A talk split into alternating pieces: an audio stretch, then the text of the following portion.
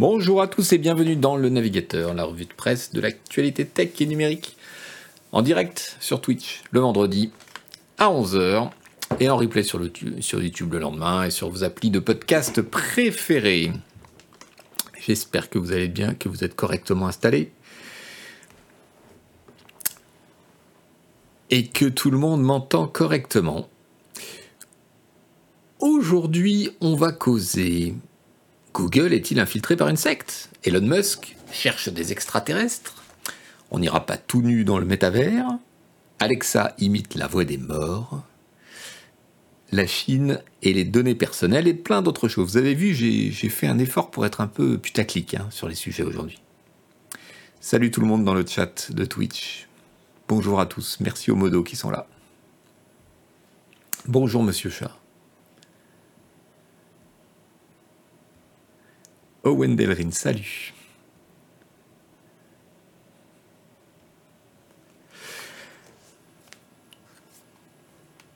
Monsieur Chat il surveille. Dieu vomi est là, il surveille. Est-ce qu'on va, voir des extraterrestres nus en dehors du métavers Du métaverse, pardon. Bon, salut à tous. Euh, vous n'êtes pas sans savoir que Canard PC est un petit peu en difficulté en ce moment. Nous avons euh, communiqué en début de semaine sur nos difficultés économiques et, leurs conséquences un peu tragiques. Enfin, tragiques. Tristes, disons. Donc si vous ne nous connaissez que par YouTube ou Twitch ou le podcast, et que vous en avez les moyens, je vous mets le lien. Il y a un article en, libre accès euh, sur le site canardpc.com qui s'appelle Canard PC perte des plumes. Si vous en avez les moyens, vous pouvez nous soutenir avec un abonnement, un abonnement Twitch, un abonnement au papier, un abonnement numérique qui vous permet de découvrir nos magazines euh, sur votre mobile. Et, merci d'avance, parce que la presse indé, eh ben, elle se, elle se nourrit pas toute seule, elle se finance pas toute seule. Et merci, merci beaucoup à tous ceux qui prennent euh, des abonnements sur Twitch, évidemment. Toute l'aide est bienvenue. Et je vous rappelle que si vous êtes euh, abonné Prime, vous avez droit à un abonnement à une chaîne, un abonnement gratuit pour vous, à une chaîne Twitch. Mais nous, on, touche des sous. Voilà, voilà. Donc ne vous abonnez pas à Prime pour ça, mais si vous êtes abonné, pensez-y tous les mois. Vous avez le droit de filer 4 euh, balles à une chaîne Twitch de votre choix. Et on les prend bien volontiers à Jeff, Bezos, euh, ces 4 balles. Hop, je réajuste un petit peu la caméra. Salut, Dieu vomi. Mais attendez, c'est leur... Quoi? C'est le Reprime qui a donné 100 abonnements? Mais merci beaucoup. Mais c'est fou.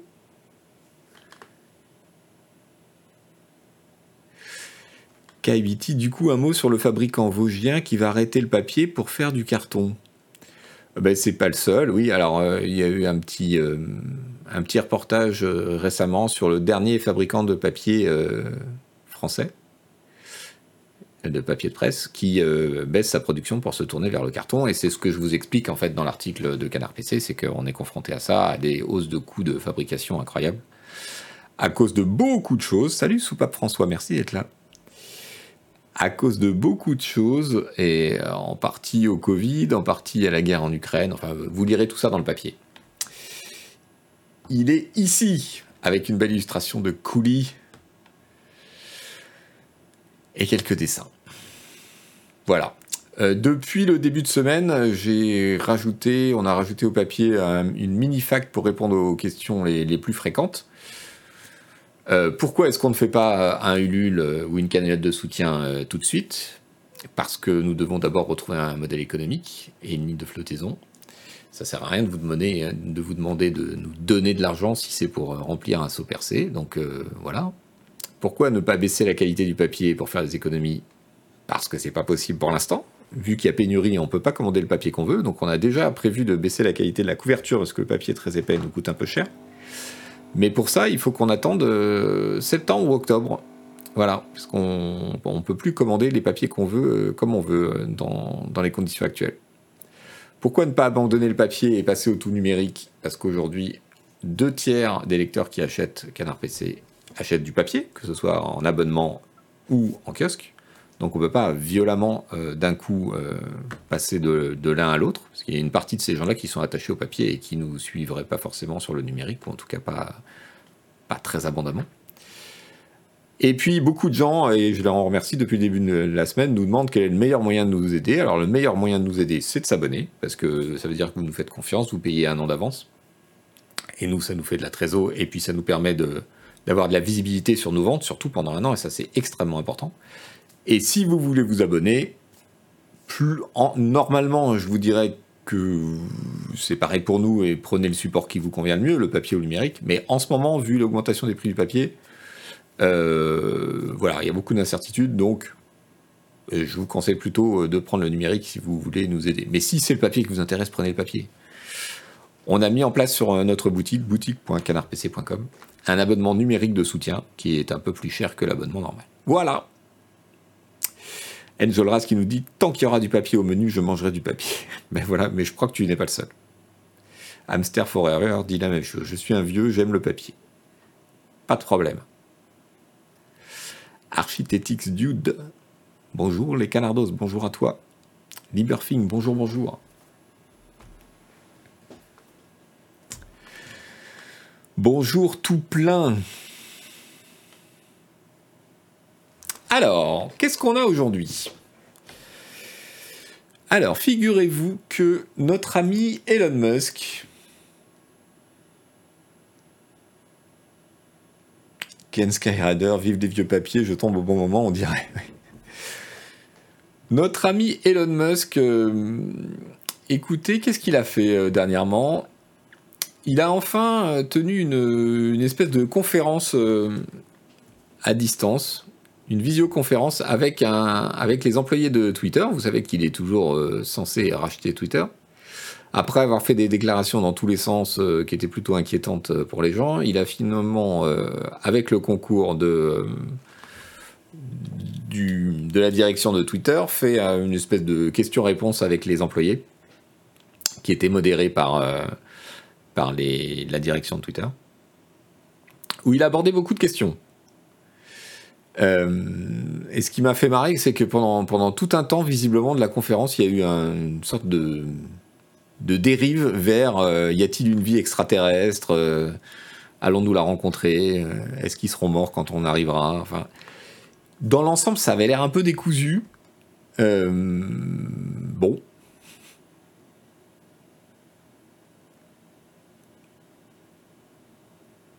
Elon Musk et les NFT sont au navigateur ce que Disco Elysium est à tranche de quête. C'est un peu ça. C'est un peu ça. KBT qui nous dit Elon Musk vient d'annoncer que sur la période actuelle, ses usines Tesla perdent beaucoup d'argent. J'ai pas mis mon nez sur euh, la situation de Tesla, je peux pas vous dire. Bon, en tout cas, euh, le, père Musk, il, a, il a expliqué que, Twitter devait aider l'humanité à mieux comprendre le sens de l'univers.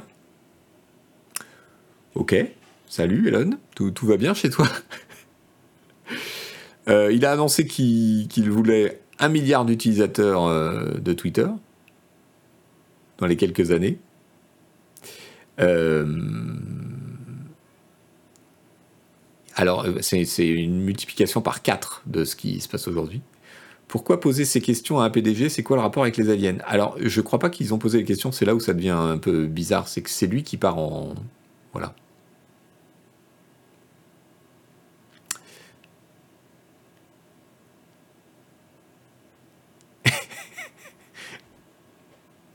Est-ce qu'il a acheté en fin de compte? Non, non, toujours pas euh, Harald Eldritch, justement. Euh, qu'est-ce qu'il a dit euh, Il a dit qu'il serait aux commandes de Twitter, c'est-à-dire hands-on, donc vraiment, s'il rachetait la boîte, il s'occuperait activement de sa direction comme il l'est à Tesla. Donc ça veut dire ne pas, ça veut dire qu'il n'est pas dans son intention de nommer une direction et puis de laisser faire. Il veut être impliqué, voilà il y a eu beaucoup, il y a eu des questions sur le télétravail parce que vous savez peut-être qu'il a fait passer ces dernières semaines des emails extrêmement, comment dirais-je, agressifs à propos du, télétravail à Tesla en disant que tout le télétravail devait cesser, que les gens devaient rentrer à l'usine, que si ne ils voulaient pas rentrer, ils seraient virés, etc et que lui euh, n'envisageait pas euh, une activité efficace en télétravail. C'était assez violent. Du coup, euh, les gens de Twitter qui bossent beaucoup en télétravail, forcément, étaient un peu inquiets.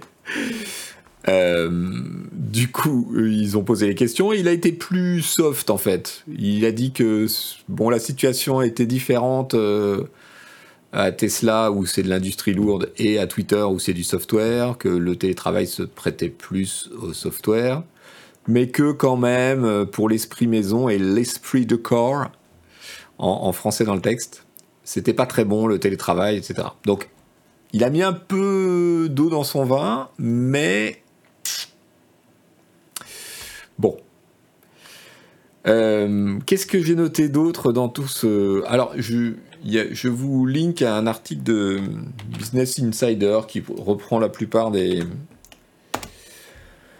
de ce qui s'est dit. Euh, j'avais un lien vers le New York Times, mais c'est derrière un, paywall. L'article du New York Times était beaucoup plus détaillé. Euh, j'avais noté aussi une grande digression, pardon, pas discrétion, non, tout le contraire. Euh, digression sur TikTok, qui serait une sorte de modèle à suivre pour les réseaux sociaux. Donc vous savez qu'il y, a quand même une espèce de polémique à bas bruit entre euh, Elon Musk et, euh, et la Chine, parce que, euh, parce que la Chine est un marché très important pour Tesla et que les rapports de Twitter avec la Chine ne sont pas excellents. Il y a toujours... voilà. Donc on se demande un peu dans quelle mesure, si Elon Musk rachète Twitter, euh, il aura les mains libres pour euh, gérer les, demandes de censure chinoise, étant donné qu'il a des intérêts industriels là-bas. Enfin bref, il, faut, garder aussi ça euh, en, ligne de mire. Chaque fois qu'Elon Musk parle de la Chine ou des trucs chinois, il y, a, y, a, du contexte. Java Hero qui nous dit il drop le télétravail pour essayer de faire démissionner les gens chez Tesla et pas avoir les virer et payer les frais de licenciement. Euh, ce n'est pas exclu si effectivement Tesla est en difficulté, mais vous savez, en même temps, les frais de licenciement aux États-Unis, c'est pas énorme. Donc, euh, bon.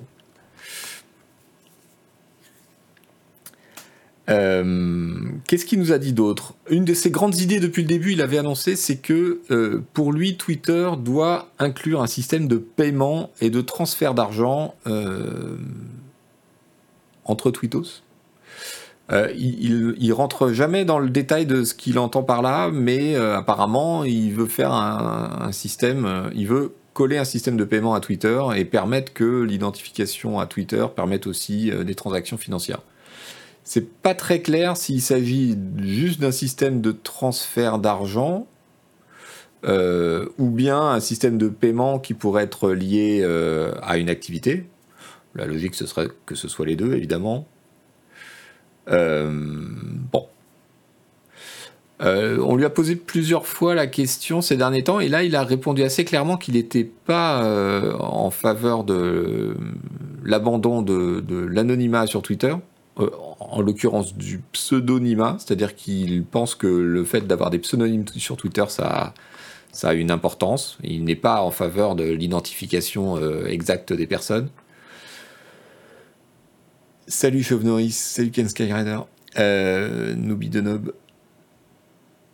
On rappelle que Elon Musk a cofondé PayPal. Alors non, en fait, c'est une légende. Elon Musk avait une boîte dans le paiement euh, qui a été rachetée par PayPal et au moment du rachat, il a négocié un titre de cofondateur, mais il n'a pas du tout euh, fait partie des, fondateurs initiaux de PayPal.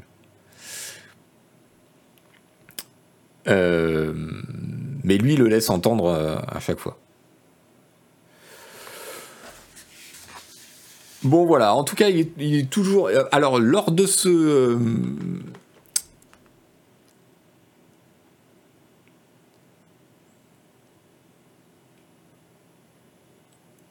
lors de ce. comment dire. de cet échange, il a dit qu'il était toujours engagé pour racheter Twitter. Mais il y a quand même de, il y a quand même beaucoup d'incertitudes parce que l'action Twitter notamment a beaucoup baissé depuis qu'il a fait son offre de rachat. Je vous rappelle qu'il a fait une, il a signé une offre de rachat à 54,20$. Et aujourd'hui, l'action Twitter est descendue à 37, alors qu'elle était au-dessus de 40 quand il a signé son offre. Donc, euh, bon. Euh, il, est encore euh, tout à fait possible qu'il cherche à, se désengager ou au moins à faire baisser le prix, sachant bien entendu qu'il y a une, espèce de d'amende, entre guillemets, de 1 milliard de dollars qui lui pend au nez s'il ne, respecte pas son engagement de racheter Twitter.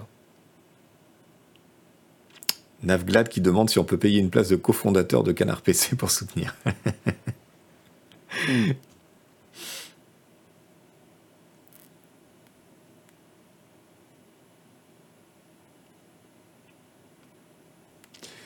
Lenny Rockway qui dit c'est souvent le cas pour PayPal, le rachat qui fait d'une place de cofondateur, je suppose que tu veux dire. Un exemple, Zong en Suisse qui avait comme PDG David Marcus, le mec qui est ensuite passé chez Facebook pour la monnaie virtuelle. J'ai pas complètement compris ce que tu voulais dire, Lenny Rockway. Nous, on, oui, on file une place de cofondateur euh, avec un titre et un diplôme à Canard PC pour tout investissement euh, supérieur à un million d'euros. Aucun problème. Vous pouvez tous venir si vous voulez. On peut être 100 000 cofondateurs si vous voulez. Voilà, allez, un petit. Euh, un petit. Euh, une petite pique pour, euh, pour finir. Vous savez que. Parallèlement à toutes ces histoires, il y a une lettre ouverte d'un certain nombre d'employés de, SpaceX qui était sorti et qui faisait part de l'inquiétude de ses employés par rapport à, l'attitude d'Elon Musk euh, public et euh, aux conséquences que ça avait pour leur société, euh, eh ben il a décidé de les virer. Voilà. Ça, c'est un tweet de la journaliste Chloé Boitier Voilà, ceux qui critiquent le patron euh, sont licenciés, comme ça c'est clair. Euh, donc euh, tous les discours d'Elon Musk sur la, libre expression sur Twitter sont à, sont à remettre en perspective avec ses, réelles actions.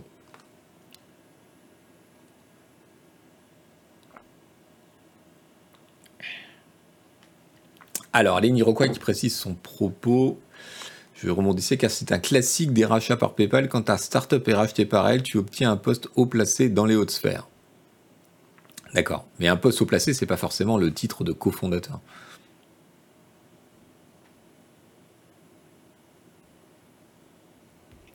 Il est pour la libre expression, nous dit Coupe 12, mais pas quand on parle de lui. Bah voilà.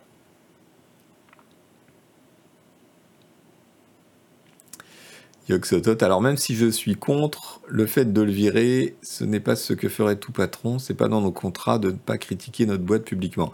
Alors en France, c'est évidemment plus compliqué que ça. Hein. Mais effectivement, il y a une notion de, comment dire. Si tu si tu nuis à ta société, c'est une cause de licenciement. Euh, mais en l'occurrence, hein, l'expression de l'inquiétude des employés, euh, c'est un peu différent. Voilà.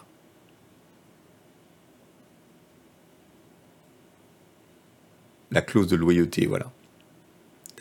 Mais il s'agit de ne pas critiquer ta boîte, ses produits, etc. Euh, faire une lettre où tu t'inquiètes des conséquences pour ta société des déclarations publiques de son patron, c'est un petit peu différent. Oui, j'ai bien compris, Yoxotot, que tu euh, argumentais sur le, sur le fond, pas euh, sur, euh, enfin, sur le fond juridique, j'ai entendu. Pas sur la, la, la, sympathie ou le manque de sympathie de d'Elon Musk. Là, c'était pas du dénigrement. Voilà, c'est toute la question en fait. Puisqu'on parle de Twitter, euh, Twitter a annoncé un truc un petit peu curieux. C'était quand ça? C'était hier, non? Ouais, c'était ça. Hier ou avant-hier? Avant-hier. Donc Twitter a annoncé qu'il développait une fonction qui permet d'écrire euh, des textes beaucoup plus longs. En fait, les utilisateurs auraient un, onglet euh, supplémentaire avec une fonction qui ressemble beaucoup euh, à une fonction de blog.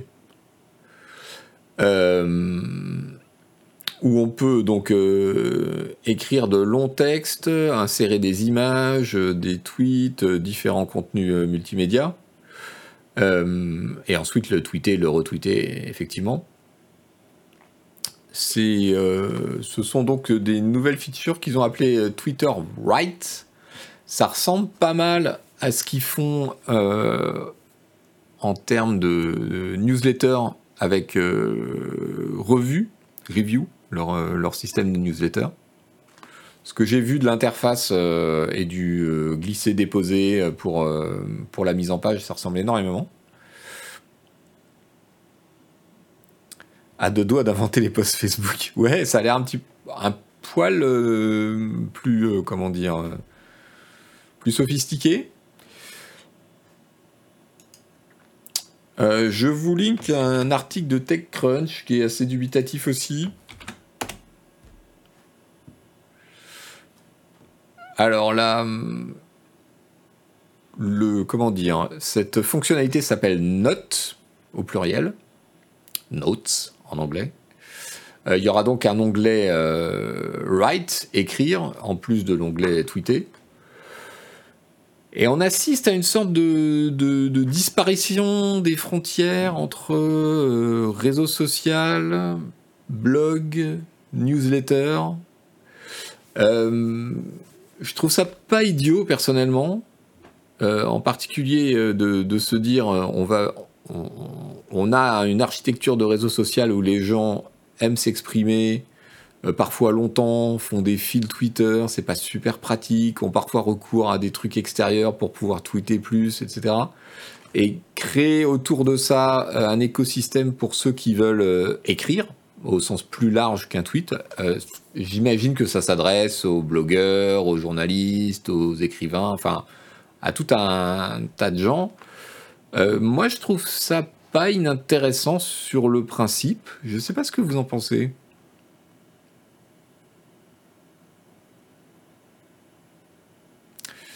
Daronstre vrai. En vrai, ouais, c'est pas une idée idiote.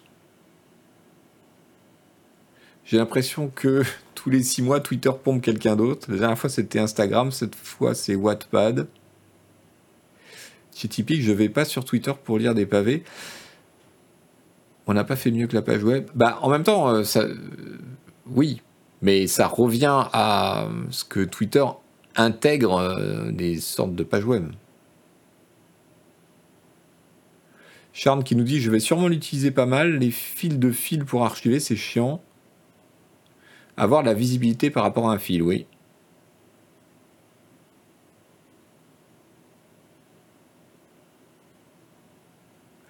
Euh, ouais, je sais, je sais pas trop. Alors pour l'instant, c'est testé sur certains comptes et certaines nationalités. Moi, par, exemple, j'ai pas pu euh, afficher les exemples que, Twitter donne dans son, dans son fil. Et il s'affichait pas chez moi. Je sais pas si c'est, je sais pas à quoi c'est dû.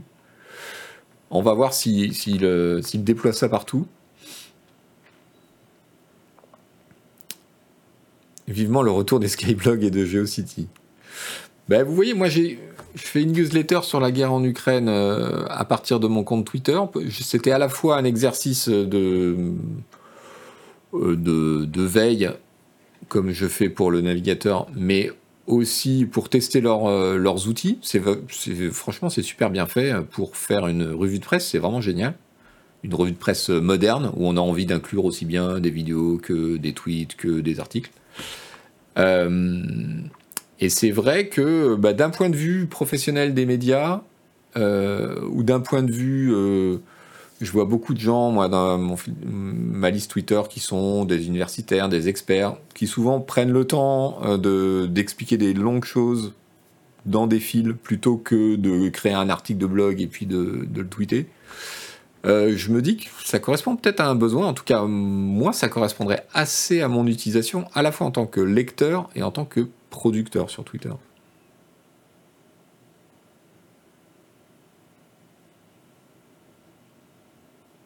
Salut Yukai Media. C'est quand même un aveu en creux que la limite de caractère de Twitter c'était une idée stupide à la base. Non, je suis pas sûr. Les gens n'ont pas attendu pour mettre des liens vers leur article sur Medium. Alors oui, rappelons que Medium justement a été fondé par un, ex-dirigeant de Twitter, un ex-cofondateur de Twitter. Euh, et bon, c'est une forme de concurrence assez directe pour le coup.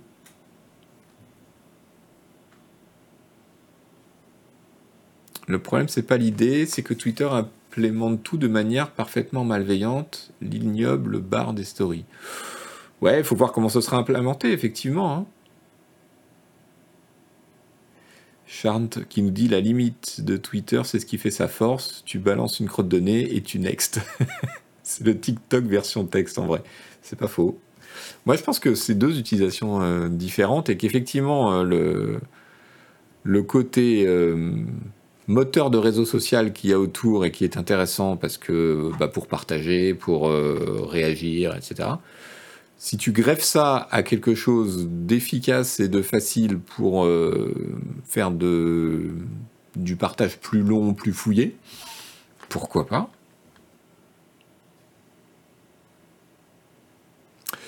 Donc voilà, à voir. Alors, des nouvelles de nos amis des crypto-monnaies et des DLC, euh, des DLC, ma langue a fourché, des NFT, pardon.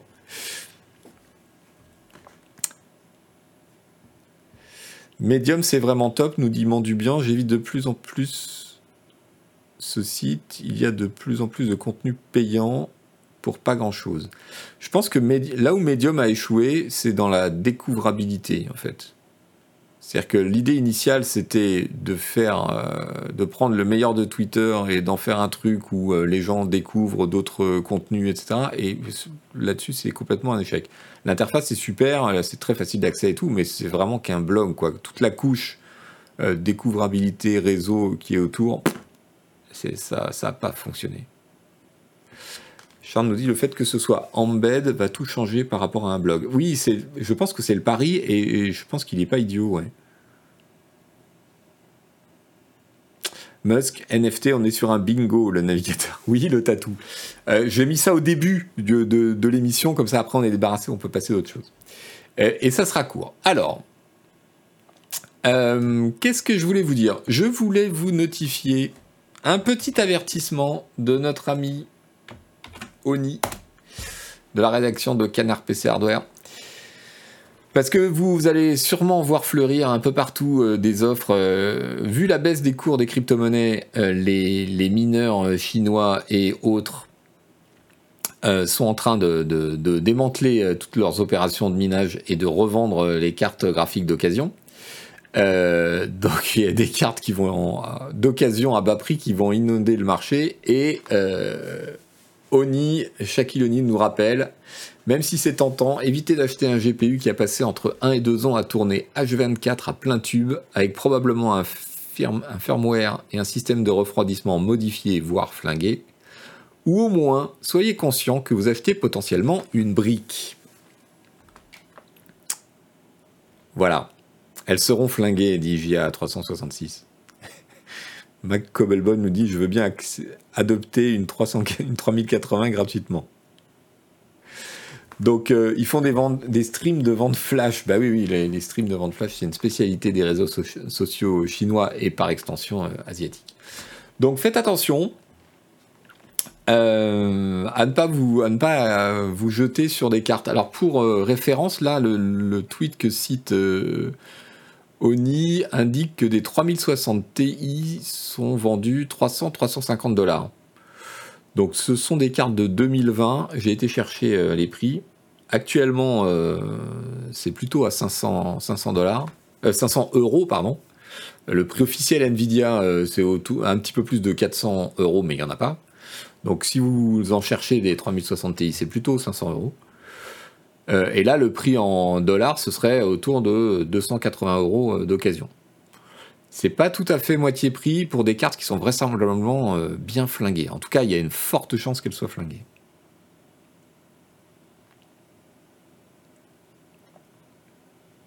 Voilà, c'est ce que je dis, Birout. Pour une carte flinguée, moitié prix, c'est cher. Euh, je suis tombé du coup en sur une étude, alors je ne sais pas ce qu'elle vaut, mais il y a un cabinet qui s'appelle euh, Bitpro Consulting. C'est une, société qui, est spécialisée dans euh, l'achat et la refourniture, la, la, comment on dit? J'ai les mots qui me fuient. L'achat et la revente, en gros, de, matériel de, de crypto-minage. La revente, non, mais c'est refurbishing, c'est plus que ça, c'est le repackaging, quoi. Et qui estime que sur les 18 derniers mois, les mineurs d'Ethereum ont dépensé 15 milliards de dollars en cartes graphiques. Juste les cartes graphiques.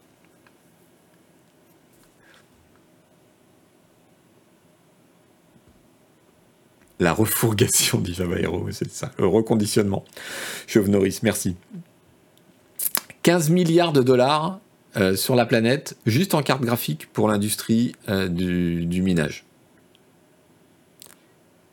Euh, ça me paraît ouf.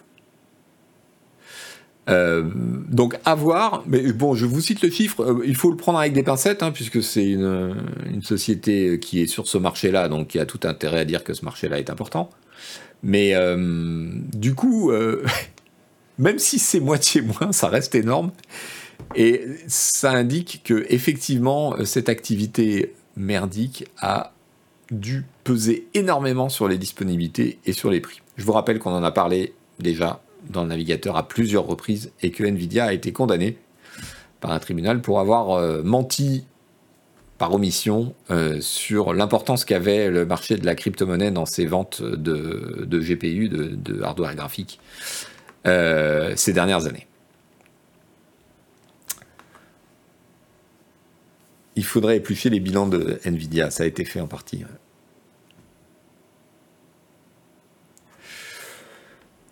Voilà, c'était la petite info euh, énigmatique du jour. Allez, on passe directement des NFT et des crypto-monnaies à un sujet vraiment sérieux, euh, vraiment d'avenir, le métaverse. Alors rassurez-vous, si jamais vous étiez inquiet, nous ne, nous n'irons pas tout nus dans le métaverse. En tout cas, euh, c'était apparemment une inquiétude de Facebook, alias Meta. Puisque cet article du site euh, Tech euh, The Verge nous explique que Meta, donc la maison mère de Facebook, lance un magasin destiné aux avatars et les premiers produits euh, en vente sont des vêtements de marque.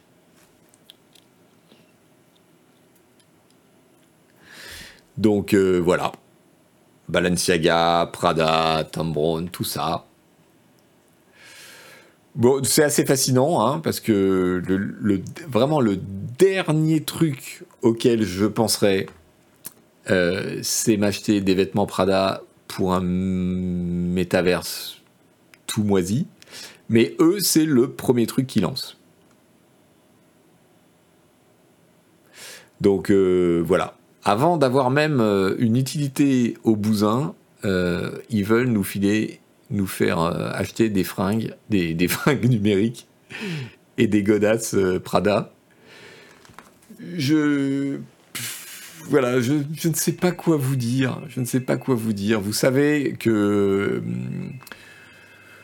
que les, marques euh, ont investi euh, déjà euh, les jeux vidéo et, la présence online à partir de skins. On, a bien sûr souvent parlé de ce, qui, de, ce qui se passait dans Fortnite.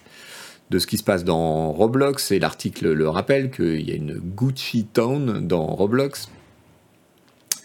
Euh, l'année dernière, Fortnite a, lancé euh, des skins Balenciaga. Euh, bon. On vit dans une sauce dit DV8, c'est ça.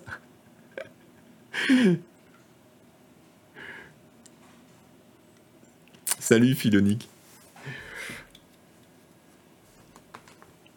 Philonique QC pour la, première apparition dans notre chat. Face à l'urgence climatique, on décide d'investir dans des MMO dégueux pour entreprises. Oui, c'est ça. Donc euh, j'ai... Bon, écoutez, je peux pas dire que j'ai... Hmm, comment dire que j'ai beaucoup enquêté sur la question, mais j'ai un autre article à vous euh, soumettre, qui est un article de Vogue Business.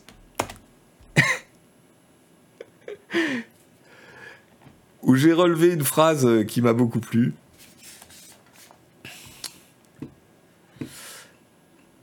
Donc euh, bon voilà, euh, Vogue Business, vous imaginez bien que c'est à destination des marques, de leur business, euh, du marketing du luxe, etc. Donc ils sont très contents, ils détaillent ça avec beaucoup de, précision. On a les prix, donc les, les items actuellement vont être en vente dans la boutique d'Avatar pour entre 3 dollars et 9 dollars pour commencer. Euh, mais bon, c'est un truc que Zuckerberg a poussé en personne. Euh, voilà. Et alors, où est-ce qu'elle est ma phrase? Bon, il y a tout un, tout un blabla sur euh, la personnalité en ligne, tout ça. Bref. la phrase de Zuckerberg qui m'a plu, c'est celle-ci. Il faut euh, une certaine confiance en soi pour, euh, pour euh, porter un total look Prada. Et je pense que dans le métaverse, j'aurai peut-être cette confiance en moi. La confiance en moi nécessaire. Et là,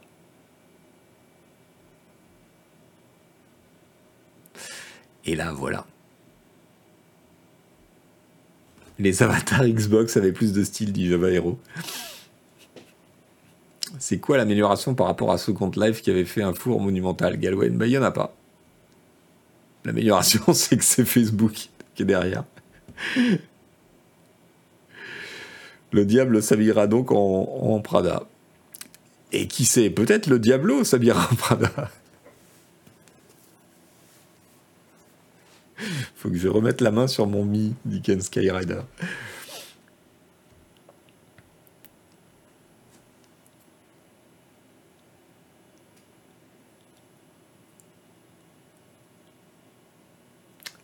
Oui, comme dit Coupe 12, c'est paradoxal de la part de Zuckerberg qui a, fait euh, à un moment toute son image euh, en, affichant ostensiblement qu'il mettait toujours la même tenue, euh, car ça allégeait l'esprit. voilà. Didier Deschamps Magnétique qui nous dit Je bosse dans une boîte immobilière qui réfléchit à l'immobilier dans le métaverse. On en a beaucoup parlé, il y a des tas de gens qui se sont lancés dans l'immobilier dans le métaverse, c'est-à-dire dans le fait d'acheter des terrains virtuels dans les univers virtuels pour pouvoir les revendre et construire des trucs. Enfin bon. Bref, ouais. C'est pas plus intéressant que ça. Euh, allez, sur le Metaverse, une dernière petite annonce qui, elle, a un petit potentiel plus intéressant. Toujours, toujours euh, The Verge qui nous dit que euh, plusieurs entreprises se sont associées pour créer un standard minimum un open standard même euh, pour, euh, pour le métaverse justement. Alors on sait toujours pas si ça sera le ou les métaverses. C'est toute la question évidemment. Microsoft, Epic Games, Meta et 33 autres compagnies et organisations ont formé un standard groupe, le Metaverse Standard Forum, euh, qui est censé définir euh, les, conditions euh, de standards ouverts et interopérables pour la réalité virtuelle, géospatiale et, et, la 3D.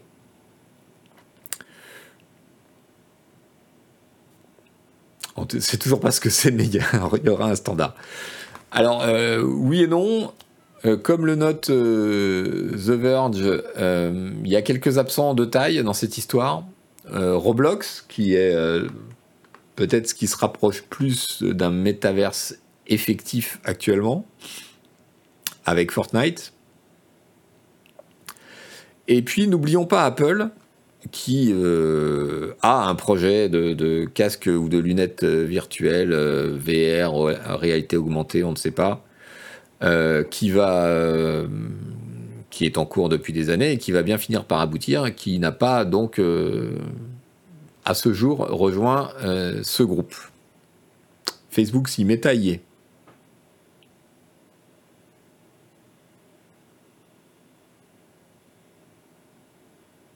À combien sera le casque VR d'Apple On ne sait pas. On ne sait pas si c'est un casque, des lunettes, euh, comment, comment, quel, euh, quel tour ça va prendre. Salut Rioben, bonjour à toi. Merci Galwen pour ton prime. Voilà, en tout cas pour ceux qui sont dans le dev euh, et dans ces technologies, qui est un forum pour définir un standard ouvert et interopérable, c'est a priori plutôt une bonne nouvelle. Alors, passons à l'info euh, croustillante du jour. Ou plutôt d'avant-hier. Une secte aurait pris le contrôle d'une division de Google selon le New York Times, nous raconte les numériques. Donc ça m'a fait marrer parce que c'est en, raccord euh, avec ce qu'on disait la semaine dernière dans le navigateur. Vous savez, on a évoqué cette histoire complètement folle. Euh, c'est deux histoires complètement folles d'ailleurs. Euh, d'un espion de la CIA complètement barré euh, qui et, de son procès, un espion, un hacker de la CIA complètement barré de son procès. D'une part, d'autre part, de l'ingénieur complètement barré de Google qui est persuadé que son chatbot a une conscience. Et on a vu son compte Twitter et comment tout ça s'inscrit dans ses croyances religieuses, c'est pas, c'est pas banal. Euh, et on se disait la semaine dernière, c'est quand même curieux que euh, ces grosses boîtes, à savoir la CIA d'une part, Google d'autre part, euh, en termes de, ressources humaines et de recrutement, arrivent à laisser passer des gens qui ont visiblement quand même un petit pet au casque et qu'ils les prennent quand même et qu'ils ne détectent ça que quand les, gars partent en vrille, quoi. La CIA, c'est une boîte, bah oui, c'est une boîte, au sens large. Donc là, on a encore un exemple. À en croire une enquête du New York Times, le Google Developer Studio est dirigé par Peter Lubers, membre de longue date de la communauté des amis. C'est une secte religieuse américaine. Il aurait profité de son poste pour embaucher d'autres sympathisants de cette secte californienne. Alors, le Google Developer Studio, GDS, euh, produit des vidéos présentant les technologies du géant américain. Au total, pas moins de 12 membres de cette obscure organisation religieuse travailleraient euh, pour cette branche de Google. Angel Ras qui nous dit ou bien ils les, prennent précisément parce qu'ils ont un pet au casque. Donc bon, vous lirez l'article qui ne fait en fait que retranscrire, résumer et traduire l'enquête du New York Times. C'est intéressant parce que on voit que là, en l'occurrence, on a une explication pour la question qu'on se posait, c'est comment est-ce que tout ça passe le filtre des RH. En fait, euh, c'est la possibilité de d'avoir recours à des travailleurs extérieurs sous des contrats précaires, donc des collaborations extérieures euh, sous forme d'indépendants, qui fait que ça passe les filtres habituels des RH. Les, chefs d'unité ont beaucoup plus de liberté. C'est pas soumis par euh, tous l'énorme filtre de ces, de ces boîtes avec 15 000 entretiens, évaluations, etc. Et c'est comme ça que, visiblement, un mec d'une petite division euh, interne de Google a pu recruter ses potes, ses potes de secte, et euh, par cooptation, exactement, et même euh, utiliser les ressources de Google pour financer la secte, puisque euh, bon, il y a un an, on a découvert que apparemment, il commandait du vin euh, chez un producteur qui est membre de la secte dans des proportions ahurissantes. Donc tout ça retournait euh, effectivement dans les, dans les caisses de la secte, etc. Alors secte, au sens français large du terme, euh, évidemment, si on était aux États-Unis, on dirait minorité religieuse.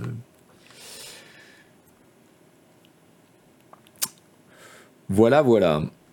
Bon, enfin, ça pose quand même un problème parce que tout, cela est né du fait que, euh, évidemment, ces gens-là, en plus, ils font le ménage, c'est-à-dire qu'ils virent euh, ceux qui les arrangent pas, ou ils les mettent de côté, ou ils les dénigrent. Donc il y a une espèce de vrai phénomène d'emprise euh, qui peut avoir lieu et de jardin fermé, de, de, cercle qui peut échapper complètement à, la vigilance de l'entreprise.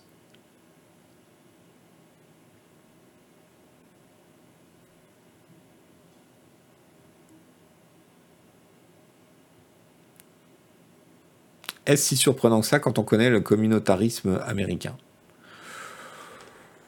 Ça dépend euh, l'image qu'on se fait des Américains, mais non, ils ne sont pas tous frappés, euh, même s'ils sont pour la plupart religieux, ils ne sont pas tous frappés quand même.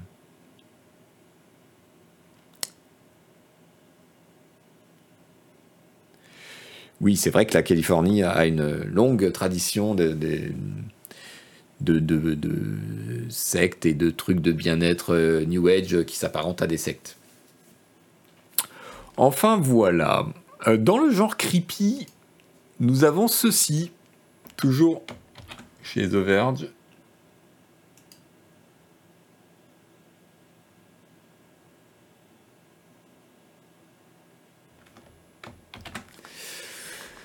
Fratus qui nous dit Il me semble avoir lu qu'à une époque, genre années 90-2000, Hewlett Packard était noyauté par les Mormons. Ah, je connais pas cette histoire.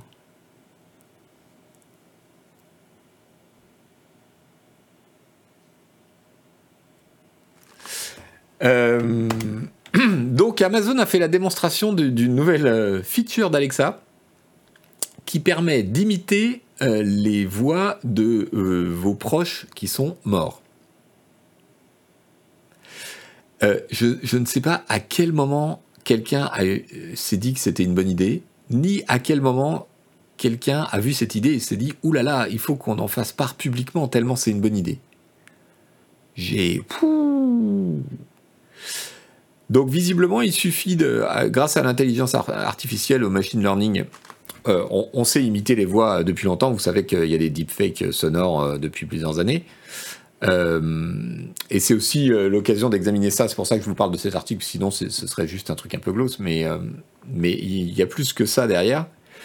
en fait, apparemment, la techno de machine learning d'Amazon, il suffit d'une minute, de la voix d'une personne pour pouvoir créer une empreinte vocale que, que Alexa peut utiliser. Donc effectivement, une minute, c'est pas beaucoup. Immemoria qui nous dit Oh, c'est une bonne manière de continuer à vivre avec mamie. Non, mais vous imaginez euh, Alexa qui vous répond avec la voix de, votre grand-père ou de votre grand-mère mort euh, quand vous lui demandez des trucs. c'est juste, juste complètement débile. Donc, euh, c'est ouf. Mais alors, cela étant, dans l'article, vous le, vous le lirez si vous lisez l'anglais, il rappelle que cette technologie est utilisé de, différentes façons, et notamment pour certains documentaires qui en fait euh, utilisent euh, cette techno pour faire relire des lettres ou des mails par euh, une voix qui a la même voix qu'un personnage du documentaire qui serait disparu. Et il cite en exemple un documentaire à venir sur le, le chef. attendez, Anthony Bourdin. Voilà, ils ont visiblement utilisé le, machine learning pour cloner sa voix afin, dans le documentaire, de faire lire des, extraits de ses mails. Ce qui a provoqué euh, pas mal de, réactions. C'est aussi, aussi, utilisé euh, dans l'industrie du film et dans le jeu vidéo. Dans l'industrie du film euh, et dans le podcast, euh, on, parfois, visiblement, on peut l'utiliser pour euh, gommer des défauts ou faire des tout petits raccords qui ne se verront pas en, calquant la voix de, la personne qui a, qui a bafouillé ou sur laquelle il y a un problème de raccord.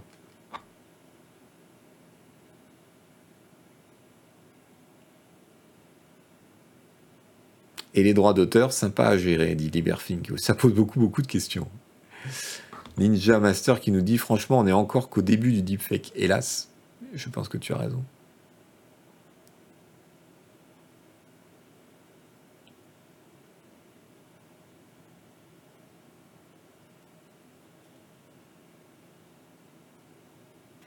Il y a bien Hardisson qui interviewe des morts à la télé. Ouais.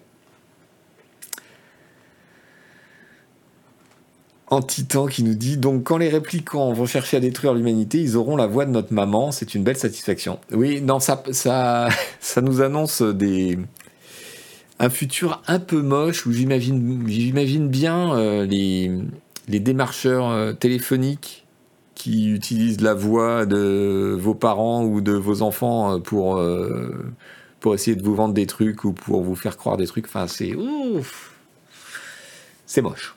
C'est moche. Voilà. Alors, quelle heure est-il? Midi moins 5. Bon, on va accélérer un peu parce que il y a Sebum qui va piaffer derrière sinon. Un petit tour par la régulation. On est toujours sur The Verge qui avait beaucoup de choses qui m'ont intéressé cette semaine.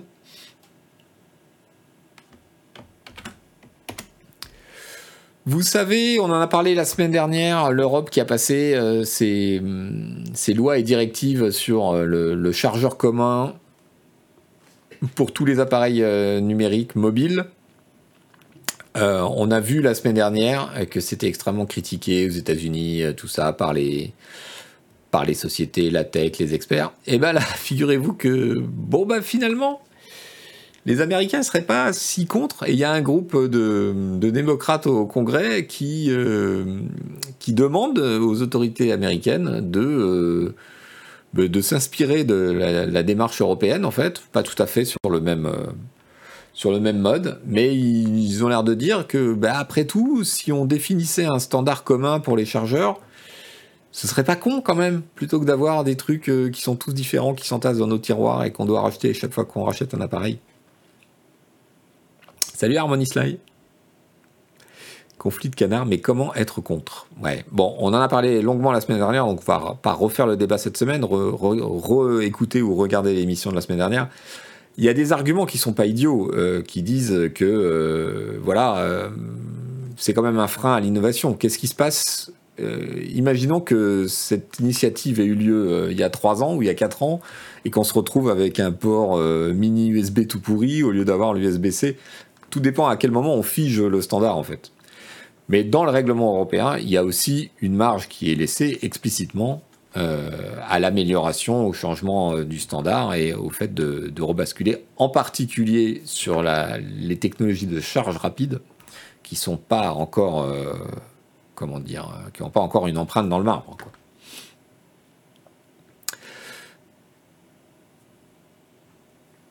Le gag, c'est qu'ils vont en prendre un différent d'une autre. Non, mais on se posait la question euh, la semaine dernière parce que l'Angleterre a aussitôt dit que non, non, non, ils adopteraient pas le même truc que l'Europe. Donc on se disait, comment vont faire les, les firmes internationales? Qu'est-ce qui va primer? Est-ce que le résultat, ça va être que en Europe, on n'aura pas les mêmes matériels que par exemple aux États-Unis parce que certains fabricants auront la flemme de proposer euh, le chargeur européen? Ou est-ce que c'est le contraire qui va se passer, c'est-à-dire que euh, le marché européen étant quand même extrêmement important, euh, toutes les boîtes vont se dire bon bah tant qu'à faire de faire un chargeur, autant le faire au format européen, comme ça euh, tous les autres se démerderont. Bon bah l'initiative des députés démocrates, enfin des élus démocrates américains, est une petite pierre dans le panier du bah finalement quand l'Europe définit un standard, c'est pas impossible que le monde entier l'adapte, l'adopte au bout du compte.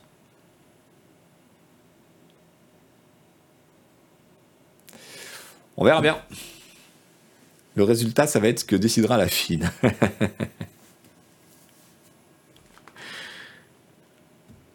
Apple, il n'y a que l'iPhone qui n'est pas sur USB-C, les Mac et tablettes sont sur USB-C. Oui, c'est le problème, c'est le, port Lightning. Mais bon, après, euh, Dandu et Oni euh, vous diraient que l'USB-C, le standard lui-même, il n'est pas si standard que ça, que c'est un vrai bordel dedans, que c'est assez difficile de savoir exactement ce que font les câbles USB-C, même s'ils sont tous appelés USB-C.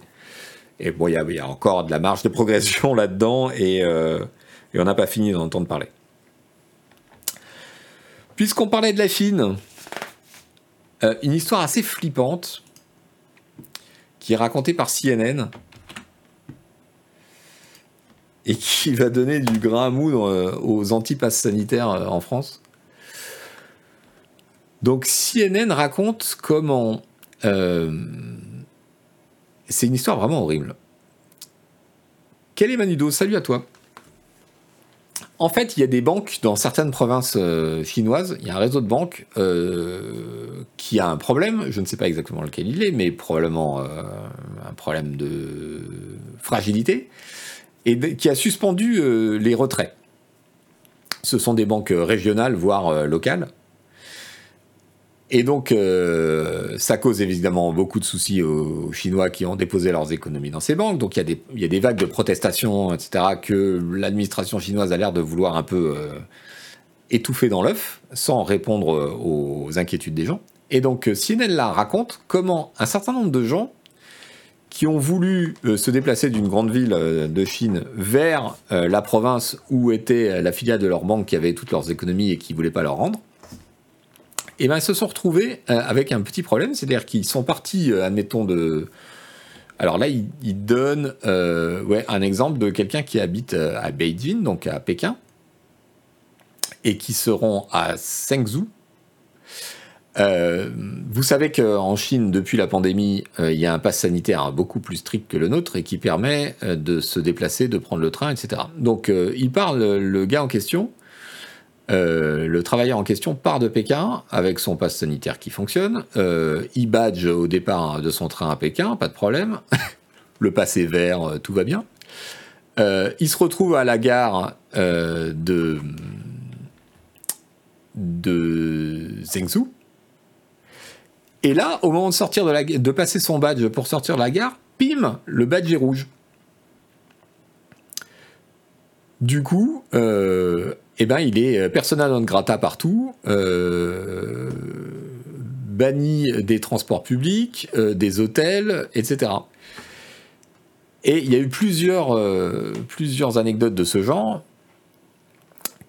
Et il semble que ce soit un moyen que l'administration ait en fait les autorités chinoises, locales, régionales, nationales, on ne sait pas, et détourner le pass sanitaire de sa fonction de façon à empêcher le déplacement des gens sans aucun rapport avec leur situation euh, sanitaire.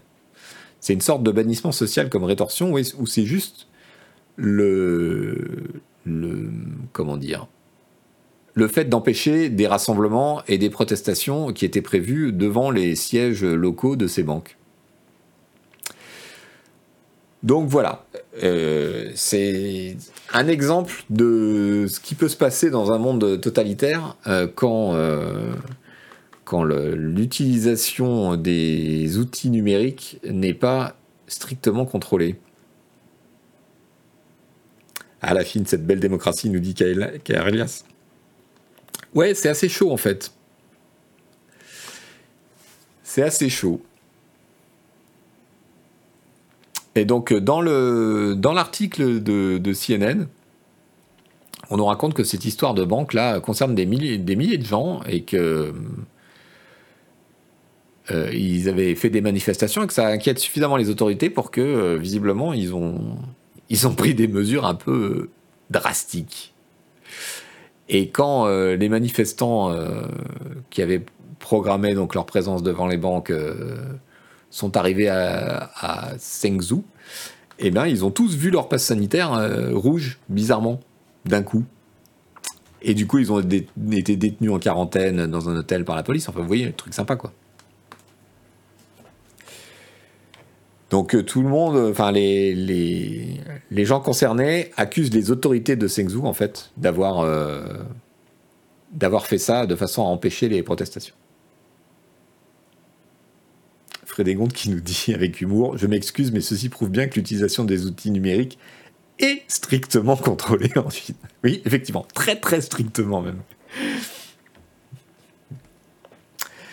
Euh, puisqu'on parle de Chine et de problèmes avec euh, les données personnelles, une enquête de BuzzFeed, vous savez, vous vous souvenez peut-être de tout le pataquès de Trump avec TikTok. Trump qui voulait que TikTok soit racheté euh, ou soit interdit en Chine, et puis tout ça s'était soldé dans une grande confusion par des engagements de TikTok qui disaient que les données personnelles des Américains euh, n'étaient pas transférés en Chine, étaient gérés aux États-Unis dans les data centers américains, etc. Bon, tout ça, évidemment, c'était du pipeau. Euh, c'était du pipeau et BuzzFeed qui a eu accès à beaucoup de, leaks, en fait, euh, et de retranscriptions de, réunions TikTok montre que les cadres chinois euh, et les employés chinois, ont tout à fait accès euh, aux, données euh, des clients américains, les demandent et que la structure américaine n'est absolument pas capable de s'y opposer.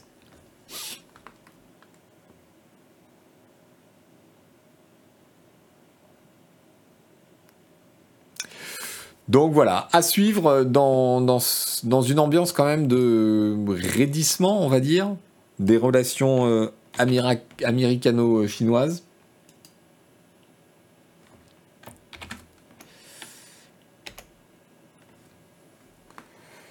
Merci le club pour ton prime. Euh, je pense que tout ceci va être, euh, va être exploité euh, au sein de la politique américaine, donc il y aura des répercussions, c'est clair.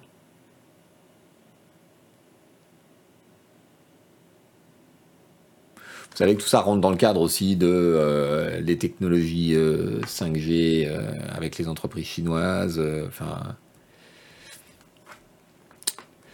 BuzzFeed News, ça n'avait pas été fermé. Alors non, ils ont réduit l'équipe. Mais ça, c'est un truc qui date du 17 juin. Sœur Lapinou, cuite des datas européennes. je pense qu'elles sont intégralement en Chine, les datas européennes. Il y a, d'ailleurs, de ce point de vue, une question à se poser sur l'espèce de naïveté, euh, enfin, ce qu'on pourrait qualifier de naïveté, euh, de la part de l'Europe euh, et des États-Unis d'ailleurs, par rapport à des pays qui ont fermé leur Internet, internet à sens unique, c'est-à-dire que on ne peut pas euh, faire de, business euh, en Chine à travers la censure s'ils ne le décident pas. Par contre, eux euh, peuvent faire ce qu'ils veulent dans le reste du monde. Et en Russie, c'est en train de devenir la même chose. Ziodius, bonjour Yvan. Aurons-nous la chance d'avoir un dernier live d'Hélène Ripley? Oui, absolument. Il y a un live de Hélène, Jules et Oni qui est prévu jeudi 30 à 20h. Jeudi 30 juin à 20h.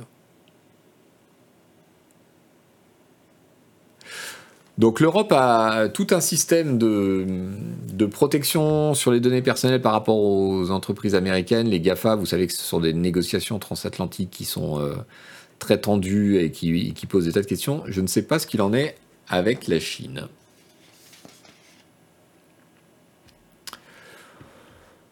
On avance, on avance. Alors, je voulais vous faire part de quelques trucs que j'avais trouvé assez rigolos. C'est un. Voilà, c'est un fil Twitter.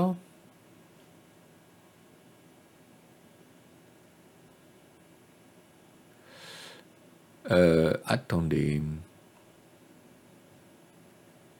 Voilà.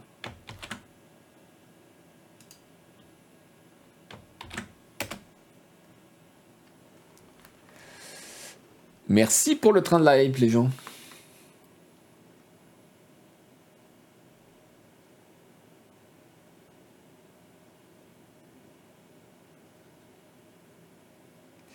Asran qui me demande combien je passe de temps, par jour sur Twitter. Beaucoup, beaucoup de temps.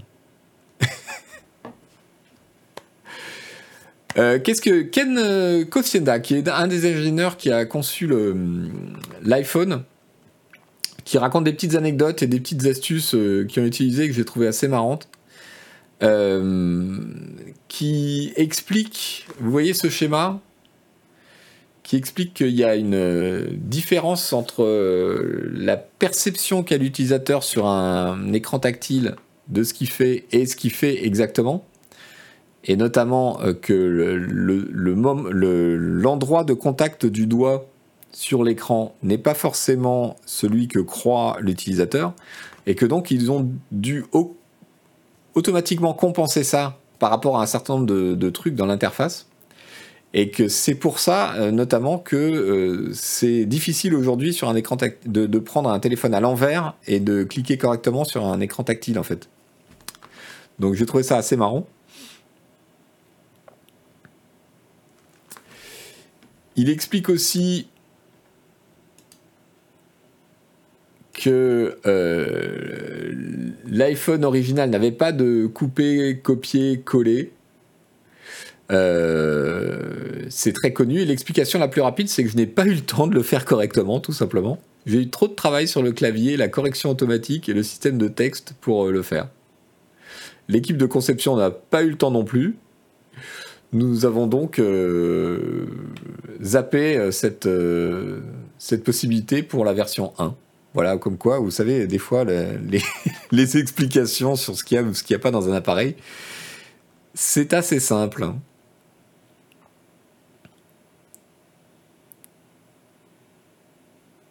Voilà, monsieur Léville, il y a un décalage entre les zones de détection tactile, enfin en tout cas l'interprétation qu'il en est faite, et ce qui est effectivement affiché, parce que l'utilisateur croit qu'il touche plus haut qu'il ne touche euh, effectivement. Donc euh, quand ils se sont rendus compte de ça dans les tests, ils ont, tout compensé euh, de façon transparente. il raconte aussi un truc qui, qui m'a fait marrer. Alors,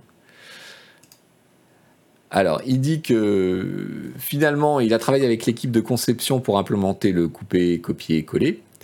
Que la loupe de texte grossissante, c'était son idée. Vous savez, quand vous laissez votre doigt appuyé, il y a une loupe qui apparaît de façon à pouvoir placer le curseur à la lettre près. Et ça, j'ai toujours trouvé que c'était une idée géniale. Euh, le but était d'avoir votre doigt, votre doigt juste à l'endroit où le point d'insertion devait aller, tout en vous permettant de voir où il se trouvait. Oui, parce que sinon, le doigt cache l'endroit. Donc euh, ça, c'est une idée assez géniale. Et il explique qu'il y avait un problème, c'est que à la fin de l'édition, le fait de retirer le doigt peut provoquer un tremblement du point d'insertion et un déplacement entre les caractères. Euh, généralement, ça n'a pas d'importance, mais pour l'édition de texte, euh, c'est chaud. Salut Oscar Tillage. Et donc, ils racontent que, conscient de ce problème-là, en fait, ce qu'ils font, c'est qu'ils corrigent systématiquement. Quand on relâche le doigt, ils prennent pas la position du curseur à l'endroit exact où elle est, mais quelques dixièmes de seconde, la position à quelques dixièmes de seconde précédente. Parce qu'en fait, la plupart du temps, ça corrige l'erreur qu'on n'a pas conscience de faire en retirant son doigt. Je, trouve ça absolument génial. Voilà, ils ont rajouté un petit délai. Ils prennent la position du curseur euh, quelques dixièmes de seconde. Euh, a couple hundred millisecondes. Donc euh, quelques centaines de millisecondes avant la fin de, l'événement touch. Bon voilà, moi ça m'a beaucoup amusé d'avoir ces petites ces petites anecdotes et j'imagine qu'il y a, enfin, j'imagine pas, je sais, il y a, des kilos d'anecdotes là-dessus, sur, tous les, sur tous les appareils et les softs. Des astuces. Donc, quand tu écris cordialement en fin de lettre, ça écrit Mambalek, nous dit Frank Underwood. Autre truc qui m'a beaucoup amusé, euh, vous savez euh, que le, hasard, ça a toujours été un problème pour l'ordinateur. Créer du, hasard, euh, c'est un truc extrêmement difficile en informatique parce qu'un ordinateur, c'est une machine logique. Il n'y a pas de place pour le hasard. Donc le seul hasard qu'on trouve dans un ordinateur, c'est du pseudo-hasard, c'est-à-dire le fait de piocher dans une liste préétablie. Généralement, c'est une liste qui est établie à partir du nombre pi ou un truc infini de ce genre. Et, et, voilà, et c'est un souci, euh, c'est un souci pour ça. Et donc j'ai découvert qu'il y avait un truc qui s'appelait Lavarand, qui est un générateur de nombres au hasard, qui a été conçu par Silicon Graphics. Et en fait, ça consiste en un mur de lava-lampe de Cloudflare. Voilà, bon, il y a Rototov qui connaît l'histoire. le mur de lava-lampe de Cloudflare. Euh, euh, c'est avec des lampes à lave, voilà, des lava-lampes. Alors, pour ceux qui connaissent l'histoire, ne dites pas aux autres. Euh, il y a cette vidéo je ne vais pas vous la passer, hein, mais vous irez la voir si vous voulez.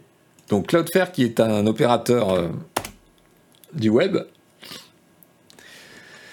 qui a besoin de générer euh, du, hasard pour, euh, à des fins de chiffrement, pour, pour crypter en fait les communications, pour les processus de, pour les protocoles de sécurité. Eh bien, qu'est-ce qu'ils font Ils ont un, mur de lava-lampe comme ça, dont ils prennent une photo régulièrement, et ils traitent l'image graphique de cette photo qui est suffisamment proche du hasard à cause du comportement euh, aléatoire de toutes les lavalampes dans le champ pour euh, créer une empreinte et l'utiliser euh, en cryptographie. J'ai trouvé ça absolument génial.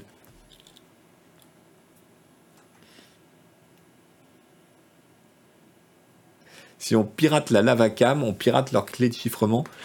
non, je pense que c'est pas si simple que ça parce qu'en fait, ils utilisent derrière, il y a un process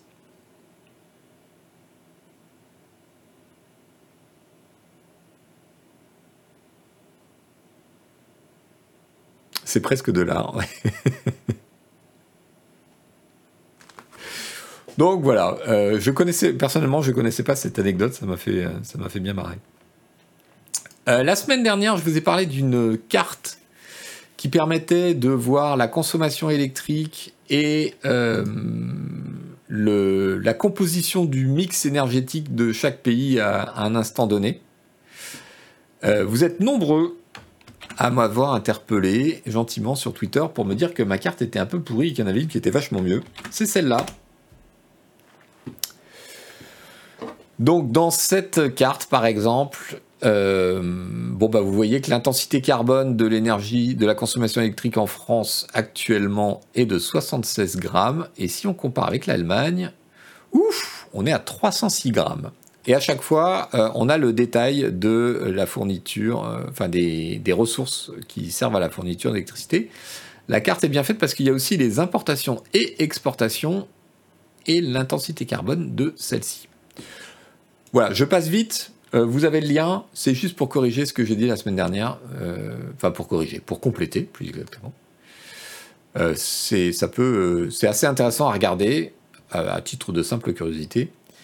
Et si vous êtes de la partie, ça peut être une ressource euh, technique utile. Allez, on passe aux jeux vidéo.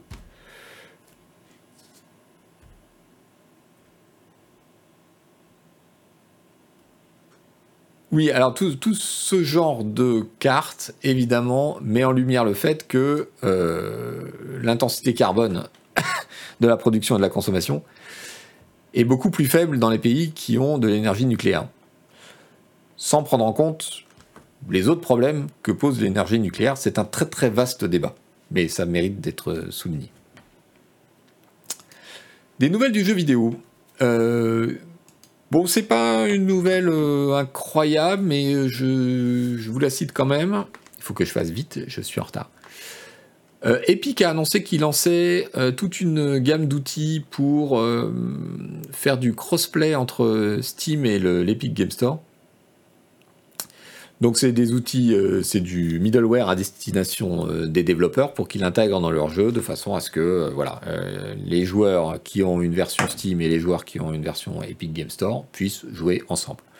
Alors sur les gros jeux et chez les gros éditeurs, le problème est déjà réglé puisqu'en général vous avez une interface qui se situe entre les deux et qui est l'interface propre à l'éditeur et qui connecte les jeux, quelle que soit leur, euh, leur provenance. Mais pour les, les, petits, les moyens ou ceux qui n'ont pas encore implémenté ce genre de système, euh, c'est intéressant. Une autre nouvelle qui m'a intéressé, euh, c'est la nouvelle que Bungie a trouvé un accord avec une boîte qui crée des cheats pour Destiny 2. Un accord qui coûte quand même vachement cher. Hein. Donc ça, c'est un article de Torrent Freak qui nous détaille euh, le procès et l'accord. Donc euh, Bungie était en procès contre ces gens euh, qui créaient le cheat pour, Destiny 2. les... Bon, il y a toute une bagarre juridique sur est-ce qu'il y a vraiment une exploitation, une violation du copyright du développeur, etc. Finalement, ils ont trouvé un accord. Ça coûte 13 millions et demi euh, à la boîte qui fabriquait le cheat. Et ce qui est intéressant de cet article, c'est qu'il explique comment on est arrivé à cette somme en fait. Euh, ils sont apparemment arrivés euh, à établir que le, logiciel de triche avait été downloadé 6765 fois, ce qui me paraît très peu. Et euh, dans la loi américaine, les dommages et intérêts euh, ne peuvent pas être inférieurs à 200 dollars par download, ni supérieurs à 2500 dollars par download. Et donc les deux parties se sont accordées pour un chiffre de 2000 dollars par download. Donc 6765 fois 2000 dollars, ça donne 13 530 000 dollars. Du coup, voilà. Alors moi, mon premier euh, mouvement, c'est comme Eva dans le chat qui dit, du coup, ça veut dire que ça leur a rapporté plus. Je me dis que si les gars ont finalement accepté l'accord, c'est qu'ils s'y retrouvaient. Euh, en même temps, c'est peut-être aussi simplement parce que s'ils s'y retrouvaient pas, c'était encore plus cher. Enfin bref. Et je me suis demandé euh, à quel point ça rapportait, en fait, les logiciels de cheat. Et ça rapporte visiblement beaucoup d'argent. Je soupçonnais pas. Et j'ai vu dans d'autres articles, euh, je sais plus où. Bon, il y, a pas mal de procès en ce moment en cours euh, entre, euh, entre l'industrie du jeu vidéo et, les, ceux qui, qui font des cheats. Euh, voilà, c'est dans cet article de Polygon que j'ai découvert que Gator Cheats qui font donc des, des, de triche pour Valorant et pour Destiny 2, Destiny 2 dont, contre lesquels Bungie s'est aussi retourné. Le, procès n'est pas encore arrivé à terme. Pour obtenir les softs, il faut payer 90 dollars par mois ou 500 dollars pour euh, un accès illimité. Donc effectivement, ça va vite.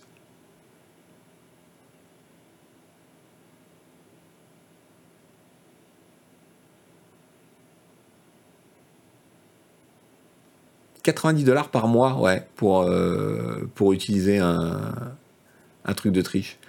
Alors vous me direz, 90 dollars par mois, euh, il y a de la marge, il faut de l'ancienneté pour arriver à 2000 dollars, qui est le, comment dire, l'accord qui a été trouvé. Mais euh, waouh Bref, il y a là visiblement toute une industrie qui gagne beaucoup d'argent Personnellement, je suis très content qu'il soit condamné. Je trouve ça complètement merdique. Il y a des gens qui sont prêts à payer aussi cher pour pourrir le plaisir des autres et flatter leur ego, dit Fratus. Bah ouais, c'est un, des grands mystères euh, de la vie. Fut Furieux, ça existe aussi sur Overwatch. Je pense que ça existe sur tous les jeux. Les, parasites euh, qui fabriquent des logiciels de hack et de triche, euh, on sait bien que c'est une des plaies du jeu vidéo multijoueur. Dangmar, intéressant. Est-ce que ça peut te donner des idées de financement? euh, Combien de temps il nous reste? 5 minutes. Merde. Aïe, aïe, aïe, aïe. Qu'est-ce que je vais vous dire en 5 minutes? Allez, ouais, on passera rapidement sur euh, le mec qui a dépensé 15 000 dollars dans Diablo Immortals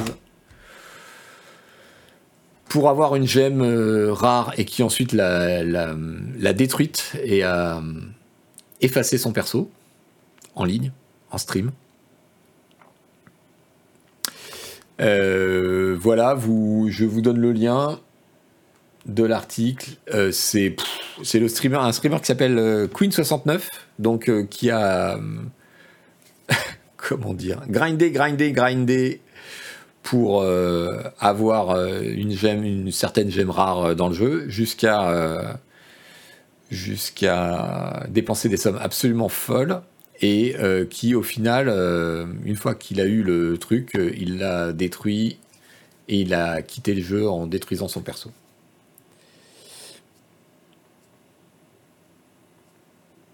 Il a beaucoup trop d'argent, oui, effectivement. Euh, je suis pas certain de l'efficacité de ce genre de truc euh, pour dénoncer les lootbox, honnêtement. Euh, je pense que, quitte à dépenser 15 000 dollars, il y a plein d'autres moyens euh, de, s'attaquer à ce principe. Je vous signale d'ailleurs un article qui est tombé à point nommé de la rubrique Pixel du Monde, qui est en accès libre, qui fait le point lootbox dans les jeux vidéo, où en est leur régulation en France. Bon, vous savez que Diablo Immortals, il a été interdit dans certains pays européens. Il n'est pas sorti en Belgique et en Hollande parce que ces pays ont passé des législations contre les lootbox euh, bien plus drastiques que les nôtres. Euh, on a eu il y a quelques années euh, un peu d'énervement de, l'autorité de régulation des jeux d'argent qui avait publié un rapport en France disant et oh, attention, les mécanismes des lootbox dans les jeux vidéo, c'est quand même vachement proche euh, des mécanismes du casino euh, et euh, des tirages de loterie, etc. Donc, qu'est-ce qu'on fait? Comment on fait? L'article passe en revue effectivement la situation, montre que pour que ce soit qualifié, je vous cite, euh, en France, la question de la guerre avancée. L'ancien président de l'autorité de régulation des jeux en ligne, remplacé depuis par l'Agence nationale des enjeux, Charles Copolani, s'inquiétait bien en 2017 des risques très proches de ceux qui caractérisent l'addiction aux jeux d'argent. Mais aucune mesure n'a été prise depuis. Car pour être qualifié de jeu de hasard, il faut cumuler trois critères. rappelle l'ANJ en citant le Code de sécurité intérieure. Un sacrifice financier, l'achat d'une caisse, une offre publique, les caisses sont librement accessibles, et l'espérance d'un gain. Or, ce dernier point n'est pas rempli. C'est-à-dire que vous avez bien un gain dans le jeu, mais vous n'avez pas de moyen de le sortir en gain euh, monétaire cash. Alors, en réalité, vous avez des moyens, mais ils sont très détournés. Donc, ceci fait que les lootbox, selon la législation française actuelle, euh, ne peuvent pas être qualifiés de jeux d'argent. Euh, ce qui n'empêche pas qu'ils peuvent tomber sous le coup euh, de plusieurs autres euh, articles de loi. et qui sont détaillés dans l'article, c'est assez intéressant.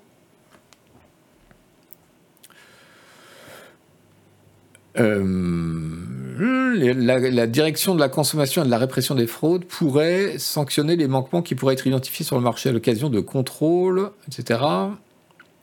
Euh, concernant la question de l'information du, consommateur, parce que le prix affiché n'est pas exactement euh, la dépense que le joueur va supporter au final, etc. Bon, il y a des moyens dans le, code du commerce et de la répression des fraudes de s'attaquer à ces choses-là, mais on n'a pas un outil législatif pertinent, adéquat à l'heure actuelle, alors que de toute évidence, c'est un problème.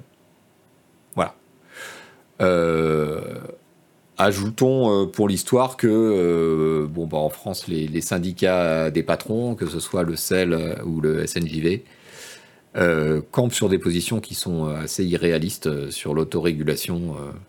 donc on a droit à une petite mention. attention, ce jeu contient des achats intégrés. Ok, ça nous dit pas si c'est des achats à, 2 dollars ou à 15 000 dollars, ça n'a aucun sens. Euh, et, voilà, les, principaux acteurs, en l'occurrence les éditeurs, euh, pour l'instant, font la politique de l'autruche. On verra bien. Au moins, ils ne sont pas vulgaires et politisés ni. Voilà, ils sont, ils sont propres sur eux. Tout va bien. Euh, qu'est-ce que je voulais vous dire d'autre? Oui, une petite anecdote. Yves Guillemot qui abandonne une partie de son salaire euh, c'est analysé dans la newsletter de Axios, qui est une bonne newsletter d'ailleurs, je vous le signale, si, ça vous intéresse. Donc en gros, euh, il a euh, Guillemot a, renoncé à un tiers de son salaire annuel qui était des primes en fonction des résultats. Donc il gagnait euh, grosso modo, euh, il devait gagner grosso modo un million d'euros, il, lâche 300 000 euros. Donc euh, voilà, il n'est pas encore à la rue, notre ami Yves Guimau, hein, pas de problème. visiblement, ça, avait été, ça a été fait un peu sans fanfare, ça a été un peu planqué dans le, fond du, du rapport annuel d'activité d'Ubisoft. Ils disent que c'est une décision personnelle d'Yves Guimau qui considère que la société n'a pas atteint euh, les, objectifs financiers euh, qu'ils avaient communiqués publiquement. Euh, il n'y avait pas que des objectifs financiers, il y avait des objectifs aussi de, de, de réforme interne suite aux problèmes de ces dernières années sur les scandale de misogynie, de, harcèlement. Il touche pas beaucoup comparé à Bobby Kotick, c'est clair. Euh, notre ami Gotoz a relevé dans un tweet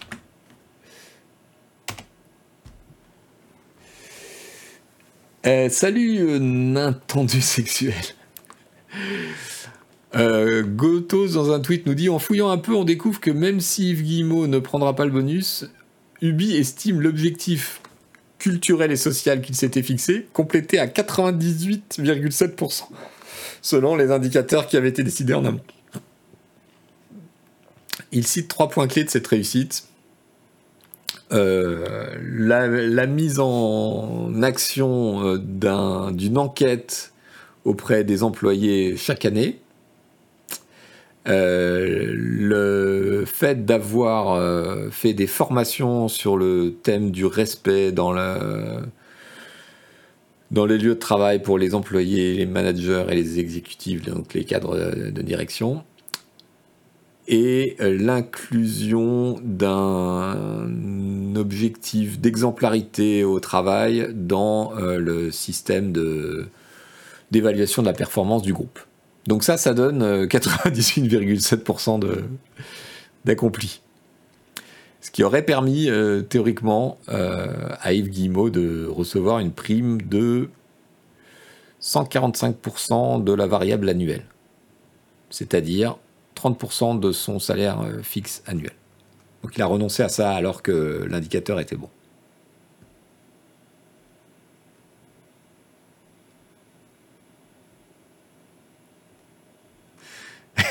Ça fait marrer le chat. La précision du, de l'indicateur. Bah oui, c'est ça qui est un peu comique. Allez, on va finir rapidement parce que je suis déjà en retard et il y a euh, Monsieur Sebum qui doit piaffer derrière. Un, un, petit bonbon avant le avant la fin de ce stream. Je vous propose d'admirer des petits oursons en train de s'installer dans un hamac ou d'essayer, parce que ça n'a pas l'air simple pour un ours. voilà, je vais vous laisser sur cette scène euh, très bucolique, en vous, remerciant euh, d'avoir été là aujourd'hui, d'avoir assisté euh, à ce stream. On se retrouve la semaine prochaine, bien entendu. Aujourd'hui, il y a beaucoup de streams. Alors, il y a Louis-Ferdinand Sebum qui va faire du Zelda juste après moi, là, à 12h30. Ne ratez pas ça. Euh, il va faire ça de 12h30 à 15h pour effectuer la jointure avant le stream de 15h qui sera effectué par Dandu et Oni euh, qui vont présenter le nouveau numéro de Canard PC Hardware. Ne ratez pas ça, il y a plein de choses super bien dedans. Il est sorti mercredi. Et ensuite, plus tard, vers 17h, euh, Canlust sera associé à Monsieur Chat. Oui, Monsieur Chat lui-même. Euh, pour un stream dont je ne connais absolument pas le contenu, mais euh, j'imagine que ça va être un peu détente. Voilà,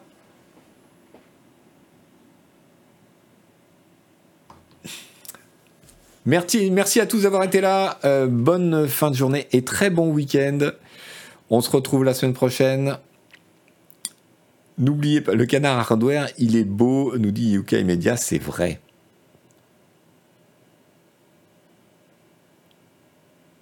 C'est vrai que le canard PC hardware de cet été, il est beau. Euh, rendez-vous en kiosque pour l'acheter. Merci à tous, passez un très très bon week-end. Je vous quitte, euh, mais ne quittez pas la chaîne, puisque derrière, c'est Monsieur Louis-Ferdinand Sebom qui enchaîne pour du Zelda. Ciao, ciao.